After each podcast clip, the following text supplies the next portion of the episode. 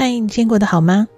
第三帖的药方呢，晚送了一点。那因为 Kate 这几天觉得喉咙有点不太舒服，加上呢收到台湾社交距离 APP 通知说，嗯，我在前几天跟确诊者有接触八分钟，所以呢，为了保险起见啊，然后昨天就去看了一下医生，确认一下自己目前的状况。那医生初步判断，我目前只是吞咽的时候有点喉咙。呃，有点疼痛，那应该是其他的原因引起的，呃，不太需要过度的紧张。那这边呢，也分享一下，呃，医生建议的方法，就是外出回到家以后呢，先用盐水漱漱口。那如果你原本喉咙有一些不舒服，那这样也感觉也会比较舒缓一点。那另外呢，因为我除了喉咙痛，还有一点。呃，痰就是医生也顺便提醒啊，如果痰变多了，那睡觉时候就要留意，可能会被呛醒，甚至会影响到呼吸。当然，嗯，如果变得这么严重，然后已经到了影响呼吸，可能就要去呃就医了，不要再认为什么休息一下，喝个水就好了。那这一次呢，医生也开了备用的药。包括了退烧药啊、止咳化痰，还有消肿的药，呃，以备不时之需。那这边也提供大家呃参考，就是可以去看一下，你如果有不舒服的话，记得一定要去看医生。那我知道前一阵子有一些人呢、啊、会买一些药放在家里备用，不过医生有提醒哦，药品不要囤在家里太久，因为呃变质的话，疗效也会降低的。好，那 Kate 目前快筛的状况是正常的，只是喉咙还是有隐隐作痛，所以接下来的节目呢，如果声音不太悦耳，就还请见谅喽。好，不过昨天呢，在呃候诊的时候啊，我有一些感触。嗯，我们当然不希望得病啦，但是如果这次疫情就像大浪来袭一样全面的扑过来，嗯，是不是我们就干脆换一个想法，让自己先把可能的状况先呃预想好。因为一旦生病了，身体不舒服，就很难好好的去思考了。那这个超前部署的态度呢，不仅仅是为了疫情，嗯，比如说家里需要呃备有常常备的一些医药箱，然后建立一个紧急医疗需要的联络资料等等。其实这些长期以来都是被呃医师啊还有一些呃公卫的呃专家建议要提醒大家的，但是我们平常也不会把它放在心上。但是呢，就像前一集呃，Kate 有提到的，也许这一次呢，可以让一些转变后的习惯变成我们家家户户的日常。那另外一个感触是啊，嗯，这段时间因为身边认识的朋友或是呃他们的家人，因为居家隔离呢，生活作息整个大乱了。特别是家里如果还有长辈跟小孩的人，那那种面对状况却无能为力的感觉呢，它会形成更大的压力。那嗯，另外一个也会有压力的，可能就是确诊者的家人和朋友。除了自己要提高防疫的保护措施，还要思考怎么去协助已经确诊或是居家隔离的人。那今天 Kate 在新闻里面有看到，香港迪士尼重新开放了。那回想前几个月世界各地的状况，尤其是香港朋友传来了一些讯息，还有媒体报道的情况。嗯，当时大家对香港的状况会感到担忧，因为香港的生活空间比较小，那很难做到一人一室。但是他们熬过去了。嗯，当然中间还是有一些呃重症患者很遗憾的离开人世，而且数字非常的惊人。不过全世界各地呃很多转好的例子告诉我们，黑夜终将过去的。不过呢，宇宙超级无敌正能量的 Cat，虽然嗯希望大家乐观看待啦，但是我还是要提醒，这时候呢要更加的保持警戒，不要因为大多是轻症而掉以轻心，因为这是一场全面而且长期的战争，好不容易我们建立的防线，千万不要失守哦。那今天的节目呢，Kate 将提供居家隔离可以做的事情。另外，一直在谈情说爱的 Kate 呢，也要特别为暂时分开的情侣提供方法。居家隔离大补贴完整版呢，我把它放在 KK Bus，嗯，多了一点精选的音乐，疗效会更好哦。欢迎来服用。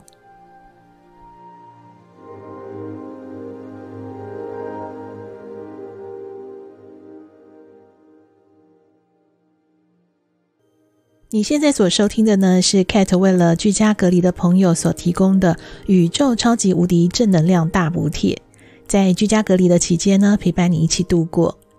嗯，在这里呢，我依旧要提醒的是，这段居家隔离的期间呢，请你一定要配合政府的防疫规范，并且随时注意身体状况的变化。如果有不舒服呢，请一定要就医，不要逞强哦。嗯，居家隔离的人大多是轻症或者是无症状的。那有些人心情呢，会因为呃行动被局限而变得比较低落。嗯，我也看到有人说，之前呢、不能出国。呃，不能走出国门已经够闷了，现在连家门都走不出去啊，真的太闷了。这么多天能做些什么呢？嗯，首先呢，Kate 要谢谢你愿意配合防疫规范进行居家隔离，这不但了保护了自己，呃，保护你所爱的人，也守护住了大家的医疗的量能，避免疫情扩大。嗯，宅在家真的很无聊。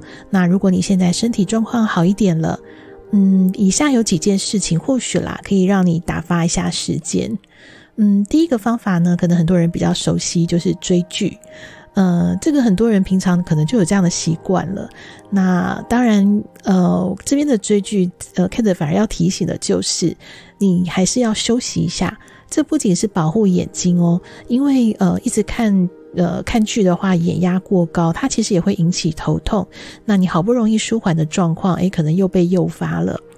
第二个呢，就是听听音乐，看看书。嗯，尤其是看书，应该很多人好久没有好好的看一本书了吧？那这几天呢，应该足够至少看完一本。不论是你要沉浸在小说世界的乐趣，或者是看一些专业的书籍充电一下。或者呢，你也可以翻一翻旅游的呃指南，来看一看度过疫情之后，你可以去哪些地方旅行。总而言之呢，这段期间绝对可以让你变得非常非常的呃充满了正能量，然后知识也会变得非常的丰富哦。第三个呢，就是适度的做室内的运动。呃，虽然是呃在家里可能身体会有点不舒服，但是千万不要只瘫在床上或沙发上。不过这边还要提醒的就是，呃，要适度的运动。所谓的适度呢，一方面是要注意身体的状况，另外一方面呢，也是呃，Kate 想要提醒的啦，尤其是住在呃集合住宅的人来讲。最近呢，有很多楼上楼下的邻居啊，会发生一些不愉快，就是因为居家隔离的时候啊，可能呃做运动造成了呃一些噪音，所以如果嗯家里面的隔音不太好，那可能将心比心一下吧，你就尽量做一点伸展啊，或是肌耐力的运动，避免去跑跑跳跳了。再来第四个可以做的呢，当然就是呃不要忘了可以补充一点营养，自己下厨做点美食。嗯，当然，居家隔离期间可能身体不舒服啊，会习惯叫外送。嗯，但是外食的食物还是稍微过油过咸了。如果体力好一点啊，中间可以穿插几餐是自己来煮的，而且难得有机会练练厨艺嘛。那想吃什么呢？也可以随时的慰劳一下自己，应该还蛮好的。那第五个呢，就是大扫除。嗯、这对于平常没有时间整理的人来说，那这段时间刚好可以把东西整理一下，嗯、或是把厚重的冬衣呀拿出来晒一晒。再来第六个呢，就是联络一下久违的朋友。关在家里没有人可以说话，可以问候一下老朋友、老同学最近好不好啊？关心一下彼此的近况。诶，也或许新的缘分就这样展开喽。不要忘了，二十年前的电话也是可能会有奇迹的。不过啊，说到新的缘分，嗯，Kate 前几天就被问到，有人说，诶，疫情期间造成了两个人不能常常见面，这不仅是思念而已哦。呃，提出这个问题的朋友还说，诶，他呃因为距离的关系造成了沟通上的误解，结果两个人还吵了起来，这段关系该怎么维持啊？嗯，说实话哦，这个问题我自己也查了一下文章，还有一些人的分享，还真是不少人在疫情期间就分手了。尤其是刚刚才开始，正准备要好好熟悉的两个人，还没有开始就结束了，这也太可惜了吧。而且呢，如果我们要与病毒共存，那也许就该把这样分隔两地的状态要视为常态了。那我们先听首歌曲，再来聊聊疫情期间谈分手，这到底是必然的结果，还只是借口呢？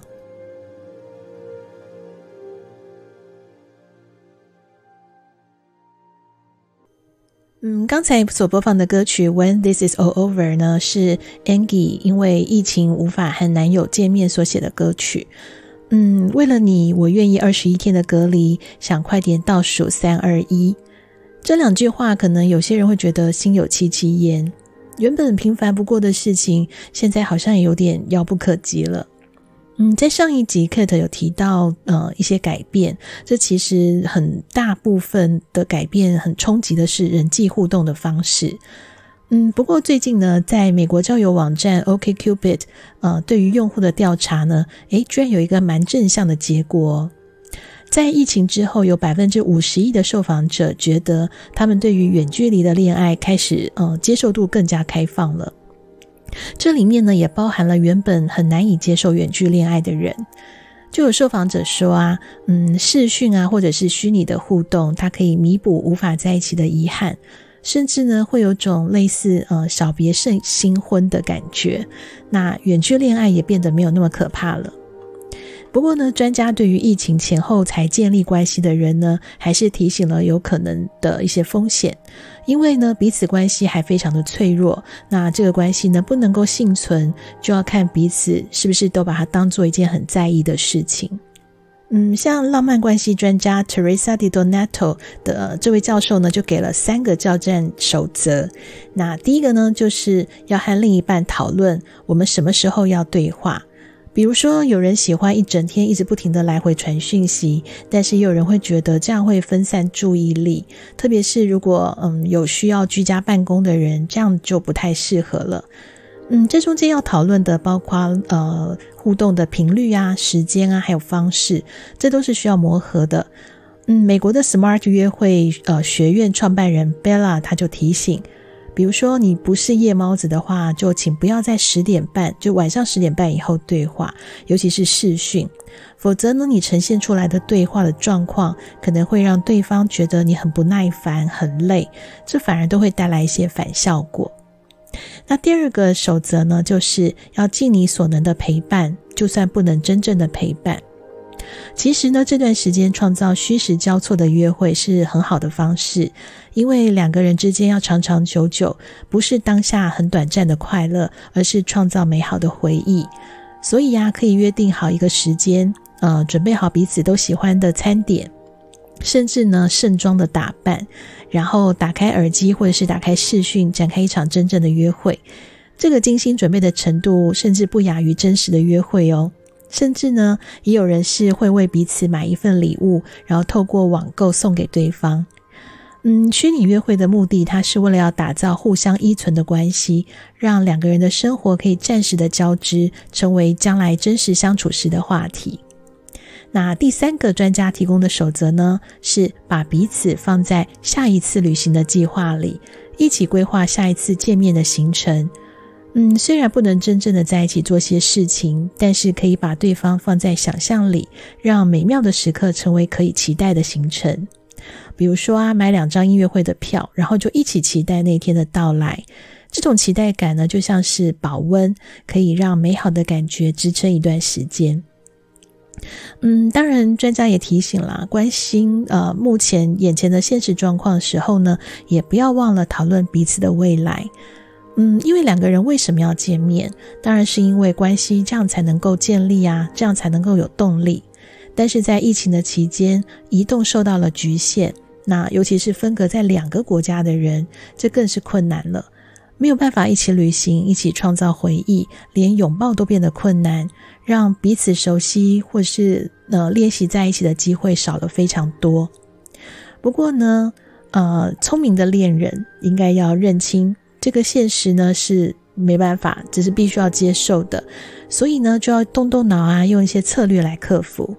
嗯，Kate，我在网络上看到一段，呃，是两个人的誓言，我觉得还蛮感动的，在这边分享给大家。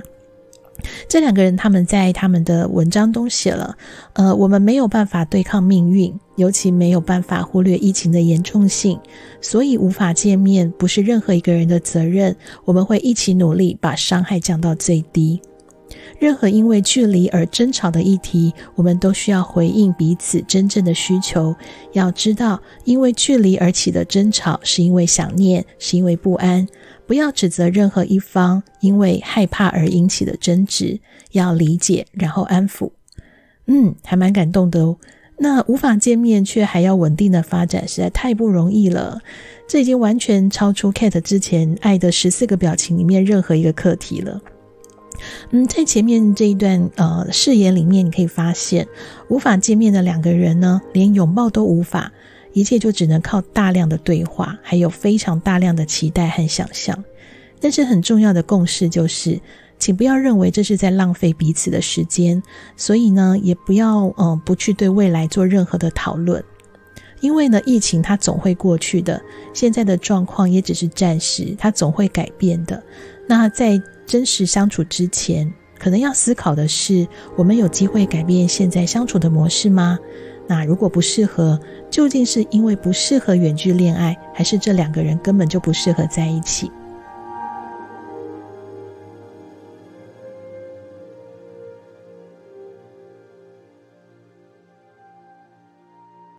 我是从耳朵跳进你心里的 Cat。